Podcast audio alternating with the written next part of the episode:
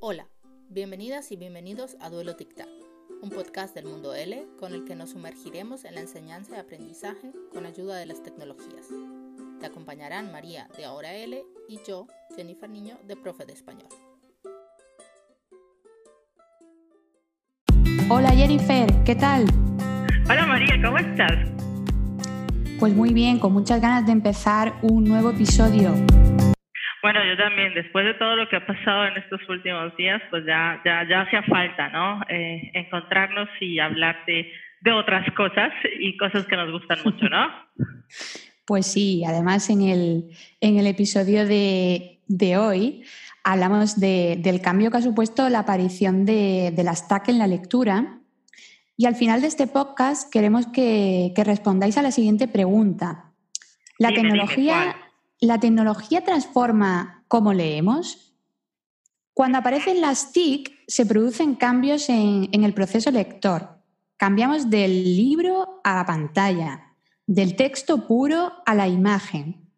Nuevos lenguajes llegan a la lectura, que en la actualidad es simultánea. Y también nuevos desafíos aparecen a través del soporte digital. Y claro, todo esto, ¿cómo afecta a, la tecnología en la comprensión lectora? Bueno, pues es un tema súper interesante. Pero uh, vamos a ver, ¿qué es la comprensión lectora? Decimos que es un tema muy complejo porque uh, en ella intervienen multitud de factores que incluyen desde las habilidades que tiene el lector hasta sus conocimientos sobre el propio texto. Pero bueno, Ahora queremos profundizar más y para ello hemos encontrado algunas investigaciones, como por ejemplo la de los profesores José Manuel Foncubierta y María Carmen Fonseca. Una de ellas se llama Comprender el proceso lector en segundas lenguas, cognición y afectividad. Y en ella ellos eh, pues ponen de manifiesto lo complejo que es uh, pues la lectura y hablan de la presencia, por ejemplo, de los mecanismos cognitivos, como por ejemplo los procesos atencionales, la memoria de trabajo, la velocidad de procesamiento, o también los afectivos, como es la motivación, la autoestima y la ansiedad. Y los socioculturales, por ejemplo, la integración social, la alfabetización, la sensibilización intercultural, y bueno, que todos ellos intervienen en la adquisición de la lectura en una lengua extranjera. Ellos lo explican muy bien en el artículo, porque dicen que el buen lector lee para aprender, pero también lee para comunicarse. Y además la lectura alimenta su imaginación, porque pues favorece su capacidad de concentración, la capacidad de ser empático y también facilita su competencia creativa que es, por ejemplo, lo que a mí más me gusta. Eh, entonces, como vemos, María, pues esto es muy complejo, no solamente es leer por leer, sino que hay muchas cosas que confluyen en este momento de la lectura, ¿no te parece?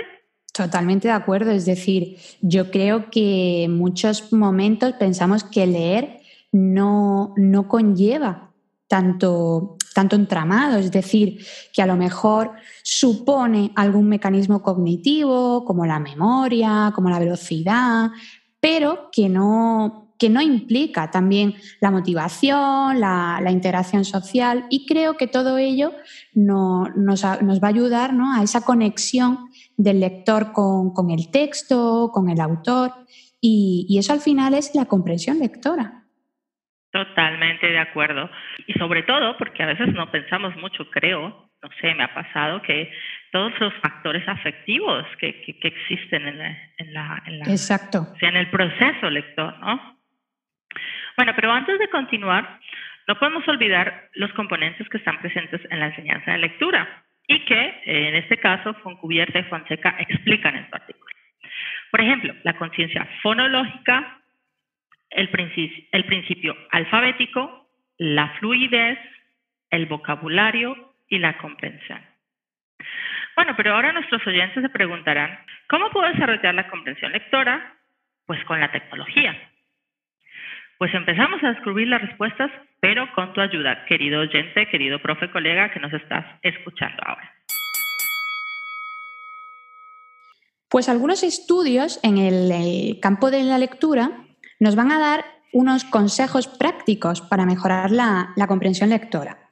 Y a ver, antes de, todo tenemos que asegurar que existen conocimientos previos sobre el tema, porque vamos a ir viendo eh, en este episodio que la frase de, la prelectura facilita la comprensión.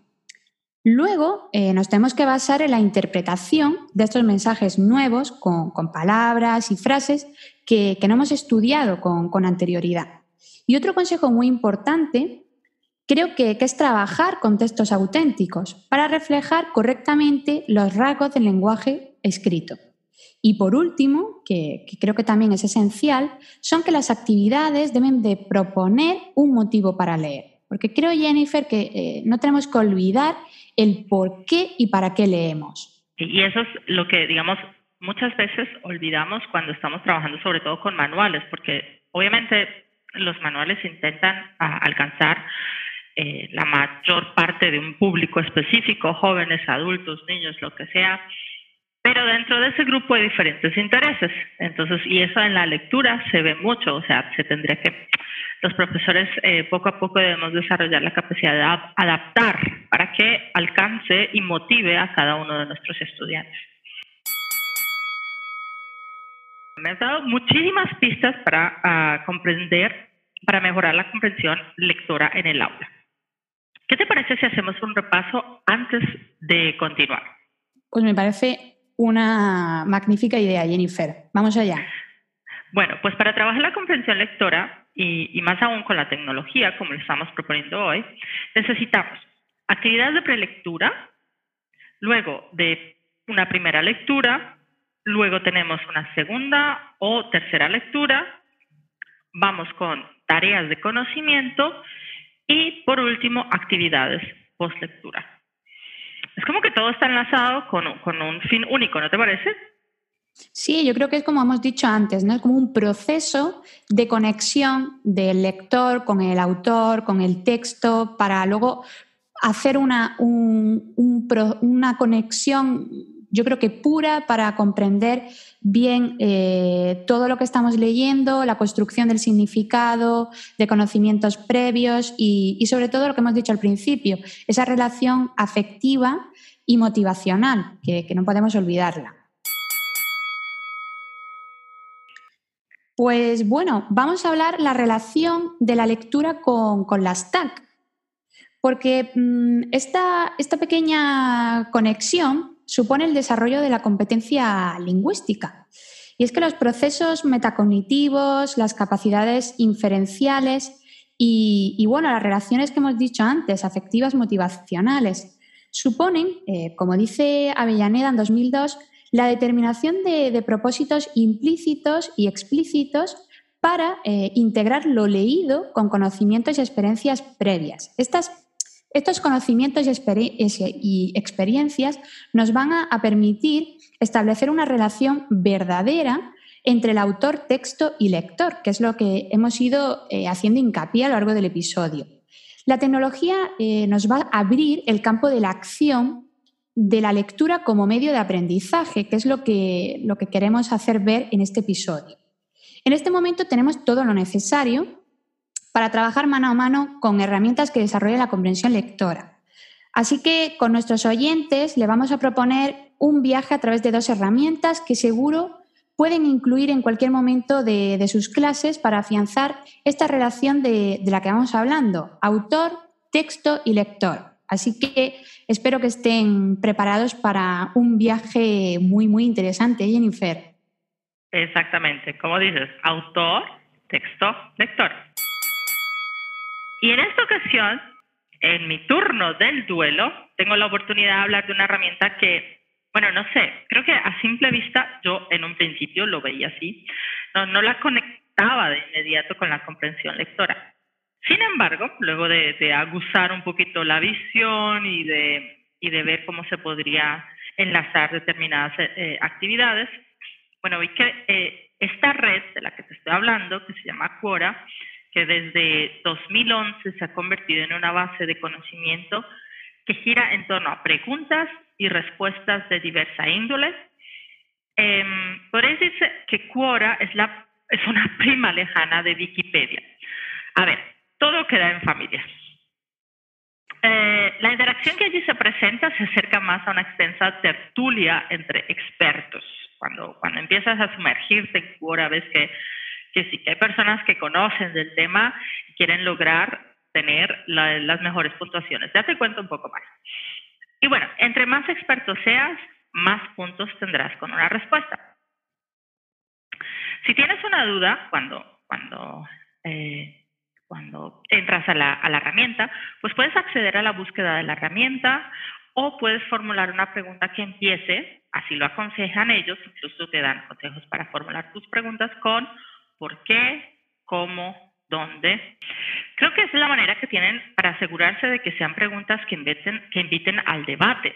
Además, se dan consejos sobre cómo por ejemplo, formular la pregunta, de lo que te contaba, y lo mejor de todo, invitan a los participantes a controlar su ortografía, ¿no? a ver, ¿qué es que creo que es muy interesante. Exactamente. Porque igual, eso te va a dar más puntos, ¿no? Entre los expertos. Parece una tontería, pero creo que con ello buscan darle más seriedad a la conversación, ¿sí? Tanto las preguntas como las respuestas pueden ser editadas por otros usuarios y también valoradas. Así que presta mucho, mucha, mucha atención a lo que escribes. De ello depende que vayas ascendiendo en tu lista de clasificación. Si te conviertes en un fan eh, de Quora, por supuesto. A ver, ¿cómo empezamos con Quora? Pues para empezar, debes crear una cuenta usando Facebook o Twitter. es una red muy fácil de manejar. Desde el, desde el primer momento ves cómo, cómo participar, cómo acceder y es muy claro. Luego la herramienta te invita a seleccionar tus temas de interés. Así, pues estaremos seguros de que no nos vamos a, no van a aparecer preguntas sobre gatos cuando somos amantes de los perros. O, por ejemplo, eh, también, por ejemplo, en ajustes podemos decidir qué correos recibir, qué notificaciones recibir, cuando alguien responde a nuestras preguntas o cuando otra persona ha dado otra respuesta a una pregunta que yo he respondido.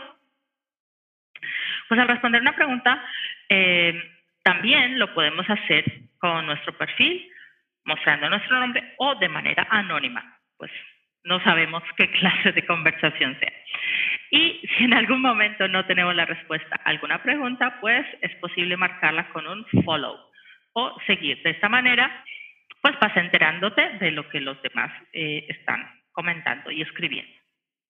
Pero bueno, María, tú me preguntarás, ¿Por qué propongo esta herramienta en mi parte del duelo? Sí, claro, porque digo, Jennifer, yo creo que va a perder este duelo con, eh, con Quora. ¿eh? bueno, pues como te decía antes, Quora es una red muy escrupulosa, no perfecta, porque no, no hay ninguna, eso lo tenemos que tener claro, y hacen todo lo posible porque el manejo del conocimiento sea correcto, dentro de lo que es posible, como te decía. Cuando estás en el hilo de una pregunta, la plataforma te va a proponer otros temas que quizá puedan ser de tu interés o que estén relacionados con lo que estás leyendo. Por ejemplo, si estás leyendo de geografía, vas a ver debajo también otras preguntas relacionadas con el tema.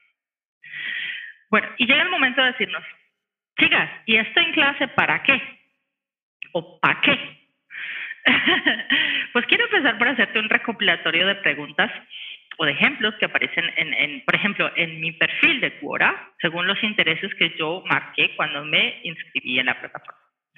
Y los tengo a la izquierda de la red y puedo ver de qué se está hablando en este momento en esos temas. Por ejemplo, em, ¿qué nación puede considerarse la más antigua de Europa? ¿Cuál es la palabra más bella del idioma alemán? Porque obviamente di, en mis intereses puse alemán. Em, ¿Cuál ha sido la batalla más tonta de la historia? cuál fue el día más peligroso de la historia humana, porque me interesa la historia. Y cuál sería el futuro del imperio mexicano si no hubieran conquistado los españoles, porque me gusta también la historia de Latinoamérica. Como ves, pues hay una gran variedad, la lista es larguísima. Pero bueno, vamos a dirigirlo más a lo que nos interesa. Imagínate que con Quora puedes trabajar actividades de prelectura. En clase estamos tratando un determinado tema, hacemos la búsqueda en la plataforma, miramos qué conocimiento previo podemos activar con nuestra lectura, Luego se pueden extraer determinados debates para continuarlos en clase. Pero obviamente para hacerlo el alumno tiene que adentrarse en el debate, pensar en por qué una determinada respuesta está en la primera posición y pues otra no, por ejemplo. Y por otro lado, eh, la manera de encontrarnos aquí, de trabajar con el léxico, eh, el, léxico en contexto es impresionante. Por ejemplo, las colocaciones, las locuciones, las frases hechas y todo en torno a un tema. O sea, que no trabajamos, eh, por ejemplo, vocabulario suelto, sino realmente todo relacionado. Después de un entrenamiento previo con determinadas entradas, los estudiantes pueden ser animados, podemos animar a crear sus preguntas. Por ejemplo, si estamos hablando de, no sé, cultura en un determinado país hispanohablante, bueno, pues vamos a empezar un debate, a pensar en, el grupo, en la clase, qué preguntas podemos hacer y obviamente preguntas, digamos, que sean aceptadas, porque como dijimos antes, eh, otros usuarios pueden editarlas si no están bien hechas, si no están bien escritas, eh, o incluso borrarlas. ¿Vale? Entonces cada uno podría crear su pregunta, copiar el enlace, compartirlo, por ejemplo, en un tablero de Padlet o, Google Docs, o Google Docs. y así, em, bueno, invitamos a nuestros compañeros de clase a crear a hilo, ¿no? Entonces tendríamos, tendríamos ese trabajo de prelectura, lectura de primera lectura, segunda lectura y luego actividades y luego ya les pasaríamos con actividades posteriores a que ellos mismos creen ah, sus debates en la plataforma. Pues, ¿qué te parece, María? ¿Te animas a, crear debate en Quora? Madre mía, me parece. Lo primero, no conocía la herramienta y escuchándote, espero que los oyentes hayan tomado nota, porque creo que tiene mucho potencial en, el aula. Y sobre todo el que se pueda conectar con herramientas que ya conocemos y además, obviamente, el debate siempre fomenta el trabajo en equipo, la construcción de conocimiento tanto nuevo con, con ideas ya previas. Entonces, creo que, que es una buena manera de, hacer conexiones y de establecer eh, toda la información que, ya tanto en la prelectura, lectura y, poslectura que, que estamos viendo en, en, este episodio. Así que me parece muy buena herramienta y la pondré en práctica. Vamos a ver cómo me va. Pero, pero no quiero perder este duelo. Ay, Dios así mío. Que, así ríndete, que ríndete. No, así que quiero que todos mis, nuestros oyentes estén atentos, eh, porque tengo un recurso que, que, conoceréis mucho de vosotros, pero eh, le vamos, a dar, una, vuelta. vamos a dar la vuelta. Así que estáis preparados para veniros a mi equipo. A ver, la herramienta es Google Docs, que ya eh, Jennifer se ha adelantado y quiere ganarme, pero no, no me voy a rendir. Y bueno, con Google Docs podemos crear eh, documentos, presentaciones, hojas de cálculo y entre otras acciones. Pero ¿qué necesitamos para acceder a este recurso? Pues es, un, es gratuito, pero necesitamos una cuenta de correo electrónico de Gmail. Una vez que ya tenemos una cuenta de Gmail, entramos en la aplicación Drive para trabajar con Google Docs. Os recuerdo que con esta herramienta los cambios se guardan automáticamente. Podemos trabajar desde cualquier dispositivo. Fomenta el trabajo en equipo y además tenemos la posibilidad de, de ojear el historial de revisión de cambios de nuestros alumnos, que nos va a venir muy bien para cuando estamos haciendo trabajo en equipo, evaluación, etc. Pero os preguntaréis, ¿cómo podemos utilizar Google Docs en los diferentes momentos del proceso lector que hemos ido hablando en este episodio? Pues bueno, allá vamos. La primera fase, ¿la recordáis? A ver, a ver, ¿cuál era? ¡Bum! Exacto, la prelectura. Bendita prelectura. Aquí fijábamos los objetivos y estimulábamos los conocimientos. Pues bueno, vamos a crear un cuestionario con Google Docs y durante el trabajo previo a la lectura vamos a detectar dificultades y vamos a hacer hipótesis. Yo creo que es un buen recurso, porque yo aconsejo crear preguntas tanto abiertas como de selección múltiple. Además, en estas preguntas, en los cuestionarios de Google Docs nos permiten introducir imágenes, enlaces que van a servir de ayuda a, estas preguntas de conocimientos previos. Nuestro, nuestro objetivo es activar toda esta información con un cuestionario atractivo que también os recuerdo que podemos introducir juegos y vídeos estimulantes con información relevante, que también pueden ser infografías educativas que yo pienso que puede ser un recurso para un, como punto de partida en el proceso de prelectura. Y bueno, vamos a pasar a la segunda fase porque tendríamos ya una estimulación de los conocimientos previos y vamos a comprender el texto. Exacto. Pues aquí Google Docs va a necesitar totalmente la ayuda del docente y el, y el alumno. ¿Por qué? Porque su interacción va a hacer que la herramienta sea más o menos productiva con la lectura. ¿Qué actividad podemos hacer? Pues yo mm, propongo presentar el texto en Google Docs. Vamos a pedir que nuestros alumnos identifiquen si conocen o no el vocabulario que están leyendo. Después, por colores, porque sabemos que en Google Docs tienen una amplia gama, van a subrayar las palabras clave. Finalmente, en la opción de añadir comentarios nos va a servir para extraer y organizar las ideas clave de cada párrafo en tres palabras. Y sí, en tres palabras. Además, os propongo que hagáis llamadas de texto en comentarios o notas recordatorias para ampliar información como puede ser el origen de ciertas palabras y volver fácilmente al texto, porque obviamente todavía estamos en la segunda fase. Pero antes de pasar al último nivel, quiero hablarte de Speak, el asistente de voz de Google Docs, que creo que es fascinante. ¿Y dónde lo encontramos? Vamos a la pestaña Complementos y vamos a encontrar este botón que podemos activar y desactivar cuando queramos. ¿Qué nos va a aportar? Pues a ver, imaginad lo diferente que sería que te narren una historia. Pues de esta forma queremos que algunas actividades impliquen la comprensión auditiva del alumnado con la ayuda de este asistente de voz. Y no os preocupéis, porque podemos ajustar tanto la velocidad como la voz del narrador. Así que yo creo que aquí voy ganando por un punto. Ahí. Ah, bueno, bueno, bueno, está bien, lo tengo que aceptar, pero no me doy por vencida.